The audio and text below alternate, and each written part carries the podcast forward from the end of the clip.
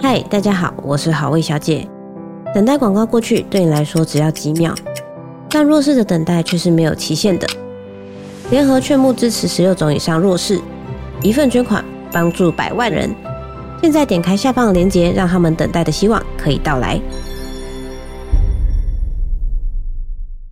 它其实一次可能就是两公克，好，那有些人一天就吃了五片，就等于像刚才打点滴一样，就等于十公克啊。哦、那吃太多的维生素 C，它其实跟这个抗凝血有点相似，因为它其实本身也是让血液就是顺畅嘛。可是当它太顺畅了，它就没有办法凝结起来，好，就会容易出现所谓像淤青的一些这样的现象出来。您现在收听的是由元气网直播的元气医生。我们将透过医药记者的声音叙事，用深入浅出的方式，带给你最实用、最有料的健康内容，以及最精辟的专家观点。各位听众朋友，大家好，我是联合报的医药记者香云。今天我们请到了既专业又美丽，而且人气非常的旺盛，在健康产业耕耘多年的荣兴诊所舒田诊所的营养师李婉萍。我们欢迎李婉萍营养师。大家好，我是宛平营养师。那大跟大家来拜一个早年哦，就是今年是龙年，好，祝大家龙年大吉，顺顺利利。宛平营养师好。那已经快要到那个农历的春节的假期，那我们从一些网络搜寻的资料啊，我们可以发现，像是什么鸡精啦、低鸡精啦、大蒜精啦、人参精啦、鲜精啦、一些圈圈精啦、叉叉精啦，很多很多的不同的这种什么精的，那都是年节送礼一些很夯的选项。那特别是要去拜访长辈哦，那更会想到这些可以补健康、补元气的这些礼品。那请问婉平营养师，就说我们在选这些保健食品啊，或这些食品类的礼盒，有没有什么要考虑的地方啊？就是在选择的时候，其实每到过年之前，有些人都会问说：“哎，那营养师这个东西可不可以送给叉叉叉？这个东西可不可以送给高血压的的长辈？可不可以送给糖尿病的长辈？”哦，我觉得大家可能在这个地方的确都会比较疑惑哦。那原则上啦，就是呃，我们比如说像刚才的什么精啊，这叉叉精，这是现在很流行的，大部分的长辈其实都没有问题，因为这些精它其实都会把油脂去掉，所以热量是很低的哦。那它的蛋白质也会比较高。那那很多他们都会包装上，就是告诉你说，哎，我是什么氨基酸啊？我们先来厘清这个里头的成分。那这个里头的成分呢，比如说哈，蛋白质就是我们想象，假设我们吃牛肉一大块，这个就叫做蛋白质啊。那什么是氨基酸呢？大家有没有看过魔术方块？魔术方块就是一个小格子，有没有？一个一个一个小小的格子哦。那我们说的蛋白质就是那一大块的牛肉，就是那一大块的魔术方块。那里头的小格子，它就是氨基酸。哦，那我们就等于把蛋白质分解后变小，就叫做氨基酸。所以，我们有时候对有一些人来讲，比如说他牙齿不好，或是他最近生病哦，体力比较不好，所以他需要的啊咬不动，无法这个吸收率很好，那他就选择这些氨基酸的营养品啊。是，那氨基酸的就是这些什么蛤蜊啊、人参精啊、大蒜精。哎，那这些氨基酸的东西呢，就是我们常见的，像是现在有牛肉精，好，石目鱼低精精，好，或是一般的鸡精，好，还有蚬精，甚至现在还有出植物性的芦笋做的呃氨基酸的，哦、对，是哦，对对对对对，啊，台湾的农业它有把芦笋就是萃取出来，也变成植物性的滴鸡精哦。那这些东西它就是单纯就是一个氨基酸，那它补充的时候的确比较迅速。那我们就会提醒什么样的人不适合。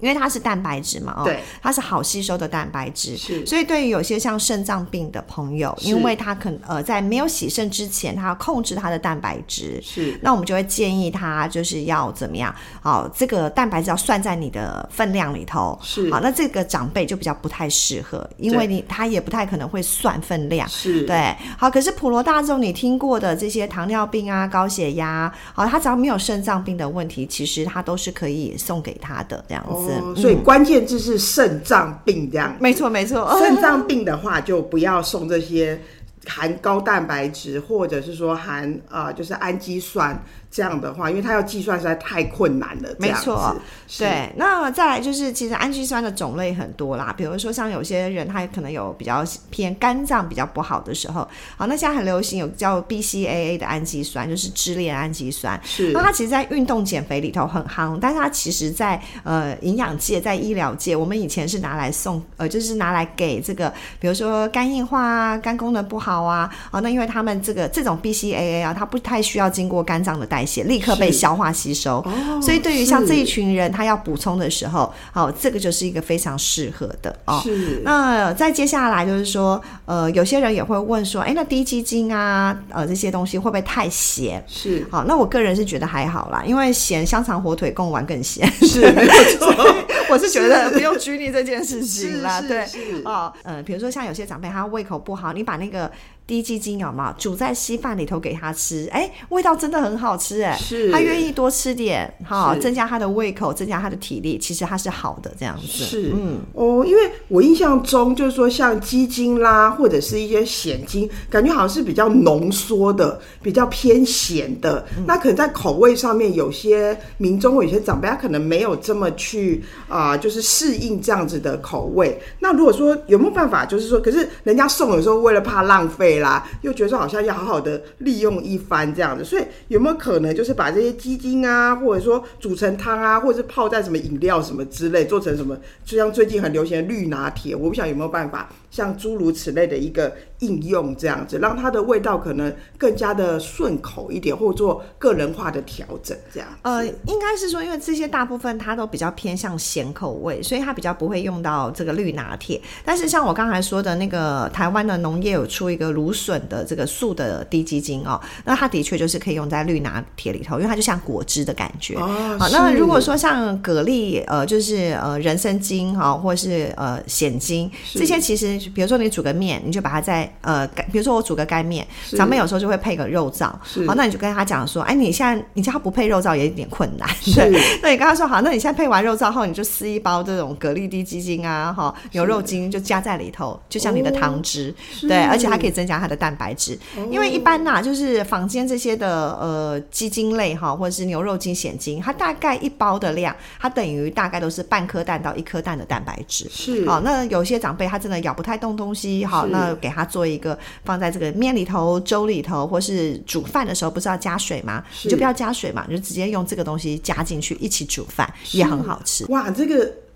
这个真的是蛮特别的一件事情。那我想到，如果假设今天我们过年啊，围炉啊，不是一定会有火锅，就干脆把这些精全部倒进去，那火锅不是就更加的营养？这样子，这是有可能的吗？这样是可以啦。但是因为火锅大部分我们都会煮肉片嘛，那肉片里头其实本身它就有一些这个氨基酸了，味道就很鲜美了啊，就是比较放在这里头会稍微感觉好像浪费了一点哦。那它可以呃，我我大部分都会建议啊，就是如果长辈，比如说他比较吃不下。好，那他就可以用这个来做补充，好，或者是说，哎，那因为过年都有人了，长辈有人就会吃的开心，是，所以这些东西应该是放在他平常哦没有人陪的时候，又希望他吃到有一些蛋白质的东西，但这个时候就是不要过年给他吃，你送来给他，但让他平常日补充这样子，哦、对，是因为他过年上已经吃蛮多了，对，没错，而且就是说，那你也可以就是因为送了嘛，过完年以后你回去他也会落寞嘛，那你到时候就是回家以后就打个电话问说。那个爷爷，你有没有吃那个我送来的那个那个鸡精啊？好，或者是说妈妈，那个鸡精你要吃啊，就可以增加怎么样？我们跟他们之间的关系这样子。是哦，是啊，当然除了什么啊、像这些鸡精啦，或像滴鸡精这些精以外，基本上我们还是就是会希望大家多吃原型食物嘛。可是虽然原型食物的话，有些。人会以为是圆圆的食物，实际上指的是原本形态食物，不是那种圆圆的。像我朋友就以为圆圆的像汤圆叫圆形食物这样子，就是会有这样的误解这样子。那想请教一下，就是说，那如果像长辈，您刚刚也提到一些长辈有些慢性病的话，那在选择保健食品或者是一些啊营养补充品要更加的注意。那不晓得说，有些甚至有加上什么人参啊、灵芝这一类的，那不晓得说它会不会？对长辈的一些用药啦，会不会有交互作用？那我以前好像听说像，呃，就是免疫疾病的，好像不太适合，也不太适合使用这些啊、保健食品，就是有中药成分比较多的。那就这一点的话，不晓得说婉平营养师能不能来跟我们一下分享一下您的观点，这样子。好，就是如果说像人参哦，它其实因为它真的是一个有药性的中药哦，所以目前就是大概就是高血压的人，我们比较没有这么的建议啦哦。那一般其实没有特别，可是因为人参里头有可能会含有呃这些中草药都有可能会含有钾离子哦，所以我们刚才说肾脏病的朋友哈，包含洗肾前或是没有洗肾的人，那如果有他的血钾离子比较高的时候，是啊，那我们就会建议。这些的中草药里头就比较不适合来补充。是，哦，那再来就是说，呃，有一些免疫疾病的话，比如说像红斑性狼疮哦这一类的免疫类的疾病哦，的确就是我们有点。不确定，比如说，哎，像这个灵芝补下去，它到底会不会造成它免疫力失衡？所以，我们是因为趋于呃这些证据不够，是啊，为了呃就是安全，所以保守性的建议不使用，是对。但是不代表它灵芝就不好哦，因为其实像各种灵芝、冬虫夏草、牛樟芝这一类的东西，你会看到很多的研究论文，它其实都有在说，比如说它的这个多糖体，好是什么类型的多糖体，影响到什么。一样的免疫细胞是好，你要想啊，就是身体有不同的免疫细胞，什么巨噬细胞、白血球啊，好，甚至就是说我今天那个白血球啊，就是细菌病毒进来以后，白血球啊起来这件事情，好，你要怎么样敲你的免疫细胞？是，是其实这个连敲砖完以后，它还会有个传导，但是每一个区块，它其实都跟所有不同的这些的营养品的关系。啊、哦，这么复杂？对，就是因为营养素。其实大家要想，就是说药品现在为什么这么的明确使用，是因为我们把机制怎么样用的非常的清楚。是。可是讲实话，药品非常好做研究，因为它就是一个化学物质，是，所以你可以很清楚明白的知道它怎么走，对肝脏、对肾脏。可是你要想啊，就算是我们这些人参、灵芝这一类的东西，它其实这是天然的食物，是啊。那虽然灵呃人参，比如说它已经萃取出来哦，人参灵芝的呃，其实它有不同的铁，然后连那个里头的营养素都有不同的铁。它单纯人参这个东西，它就有百种的成分，真的。那你要做化学的这个。分析，然后再找说，哎，哪个最有效，然后再把这些东西放到人体里头去做研究，就是复杂到一个极致。对，对，但是你会看得出来，这些其实有功，呃，就是这些的营养品哦，或者是传统的这些东西，它为什么会有效？就是说，在古时候啦，它一定就是十个里头大概有三个，一定发现，哎。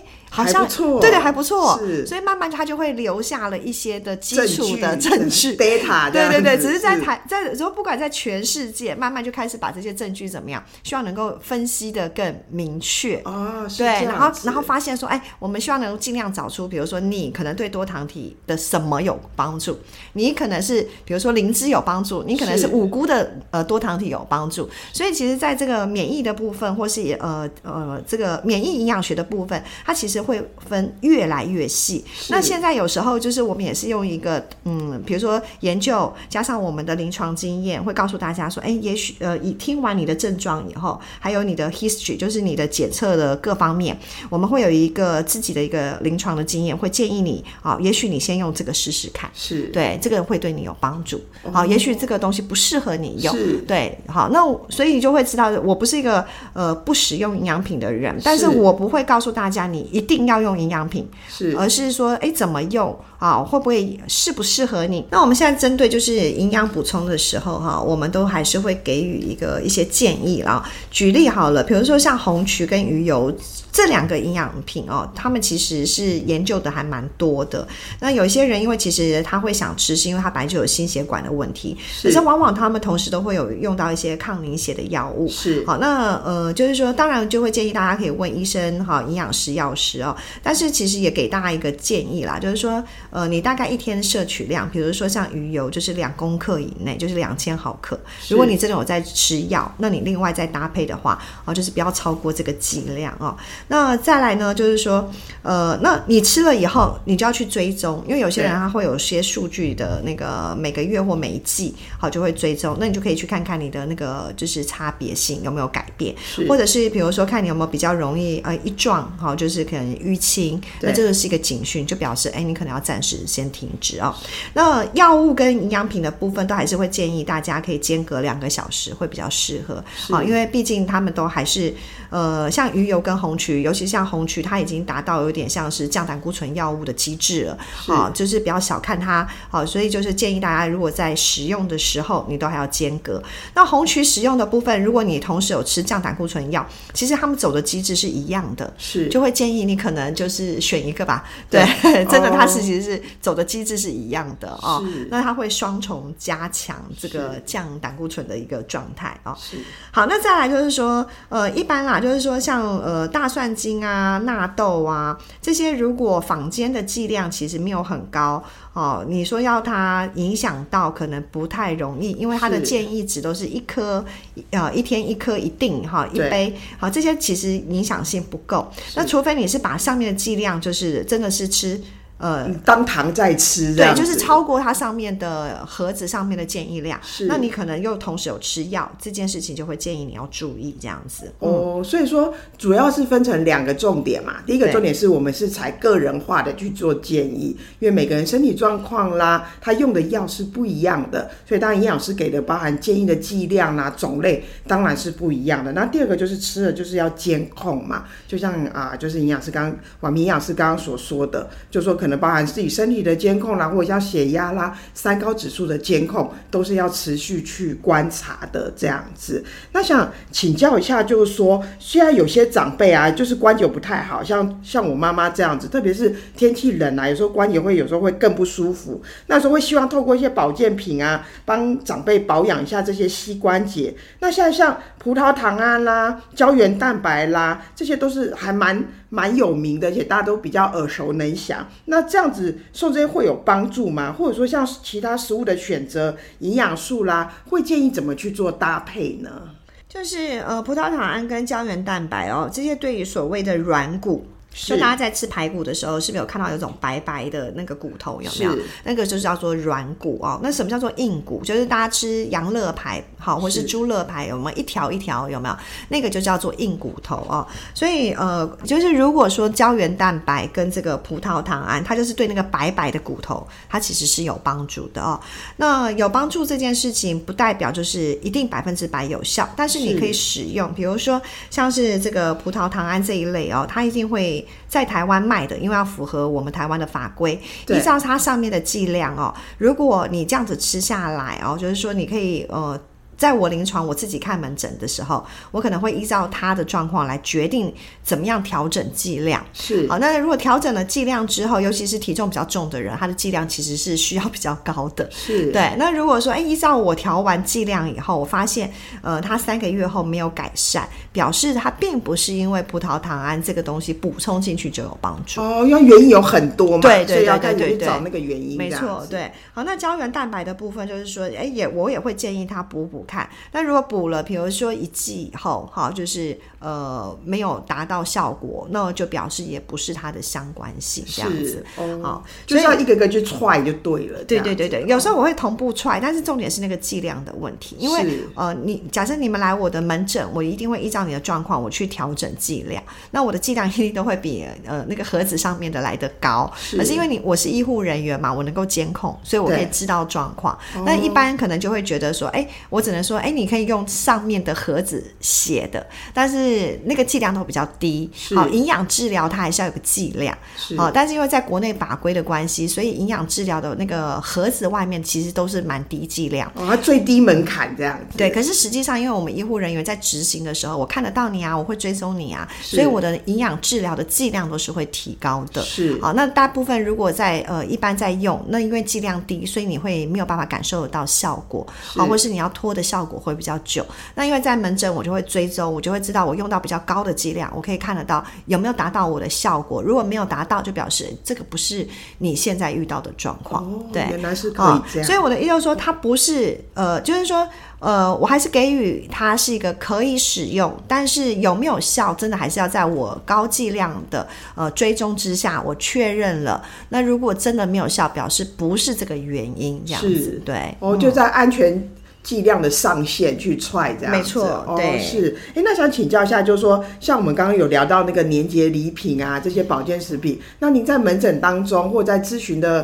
啊、呃、对象当中，有没有遇到这种，因为可能吃一些这些什么精啊，或者什么吃出问题，或者是说啊，反正。有点弄巧成拙，会有这样的例子或这样的事情吗？我倒没有哎、欸，因为你知道，在门诊我们大部分都是有追踪，所以 他们要有问题不太容易了。哦、对，真的不是很容易这样。哦，哦那我只有遇过有一个，就是比较特别的是维他命 C，是因为他那个时候就是他本身其实有吃一些抗凝血的药，对。然后那因为他那时候是一个男性哦，但是他去呃打高尔夫球以后，因为晒很黑，是，然后就有斑，然后就爱美，然后后来就是呃去看。皮肤科医生，皮肤科医生就帮他打那个美白针，是，但美白针里头那个维他命 C 剂量有点太。呃，就是是蛮高的，就是大概十公克这样子哦。Oh.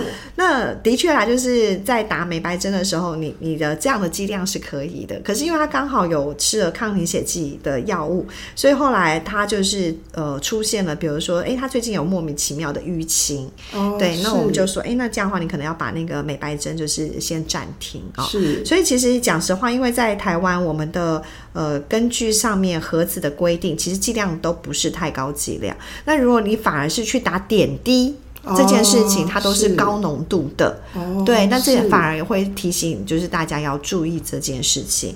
好，那再来就是说，呃，会。建议大家可以间隔啦，不管药品、营养品哦，就是间隔这件事情两个小时，好，都是会比较安全的哦。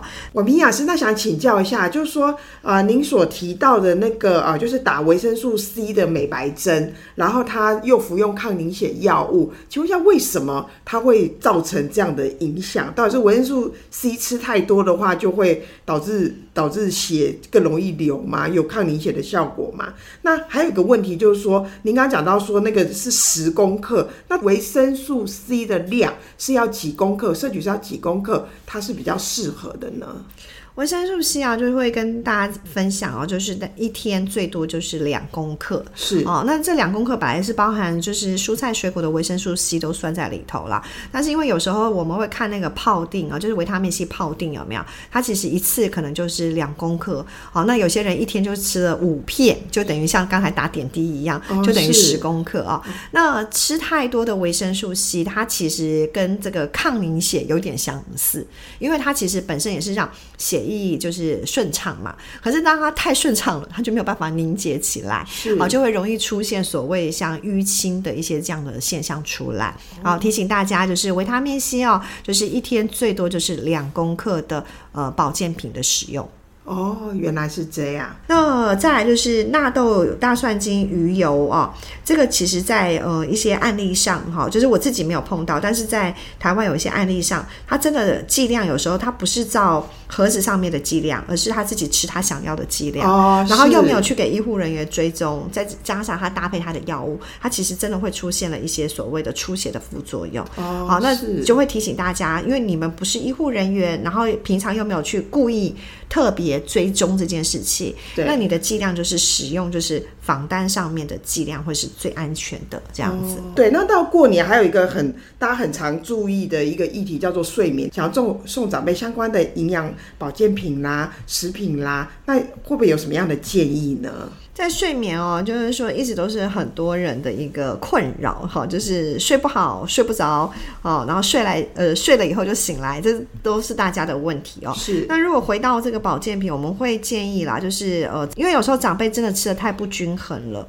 所以他们吃的时候，可能东西都有煮的烂烂的啊，软软的。在这个过程里头，有一种营养素很容易就会减少，就维生素 B 群。是好，因为比如说我们今天煮肉好了，因为你看哦，猪肉、牛肉其实它都有维生素 B 群，但是因为维生素 B 群它是怕光怕热。那在 B 群的部分哦，就是它其实在我们的猪肉里头也都会有。可是像涮肉片的时候，因为涮的动作很快，所以它可以保留 B 群。可是如果像卤肉啊、卤猪脚，这种卤很久有没有？好，越卤越久，哈，肉越软，但是 B 群就会越少。那这些其实 B 群也会在所谓的很健康的食物，像糙米啊、南瓜啊，哦，你知道，其实虽然很健康，但是大家应该不太会吃，是没有错，健康食物都不好吃。我 是没有，所以你就会变成到最后，就是他们的 B 群其实摄取量不一定会足够啊。那 B 群里头呢，其实不管是 B one 哈，或是 B 六啊，他们其实都对于我们的这个精神、体力、睡眠都有相关。那有人就会想说，为什么我吃了 B 群以后，我反而会睡得很好？好，那就是我们拆解 B 群是一头拉骨。因为它有很多个，好，那像 B one、B two、B 六、B 十二都叫做 B 群，那 B 六反而是一个帮助睡眠的一个很好的营养素，B one 反而是提振精神。可是因为有时候，比如说你明明可能就是缺 B 六，是。那因为你补了一个综合的 B 群，所以至少你有补到那个 B 六，所以它会让你怎么样睡得比较好，这样子哦。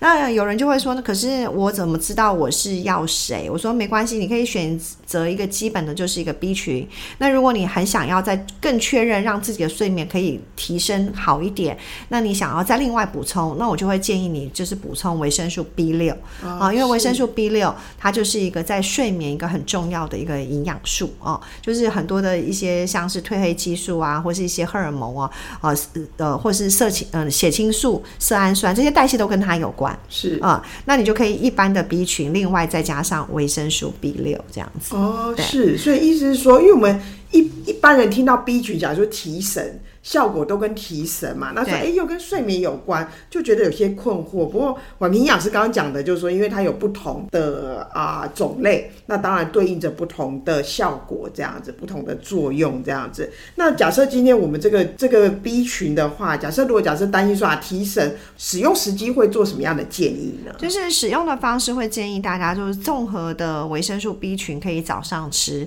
好饭前饭后看个人，因为有些人如果空腹吃，他会觉得。胃比较不舒服哦。是，那再来就是你要独立吃的那个维生素 B 六，你可以怎么样？睡觉前吃，好，或者是吃完晚餐吃。因为你睡觉前吃，有些人还还那个吃完以后还是在消化中嘛。对。可是有些人是因为半夜容易醒来，或是睡得不是这么的稳，所以你就睡觉前吃。啊，那如果你希望，哎，也许可以提能够帮助你早点入睡。好，那我们就是吃完饭后吃啊。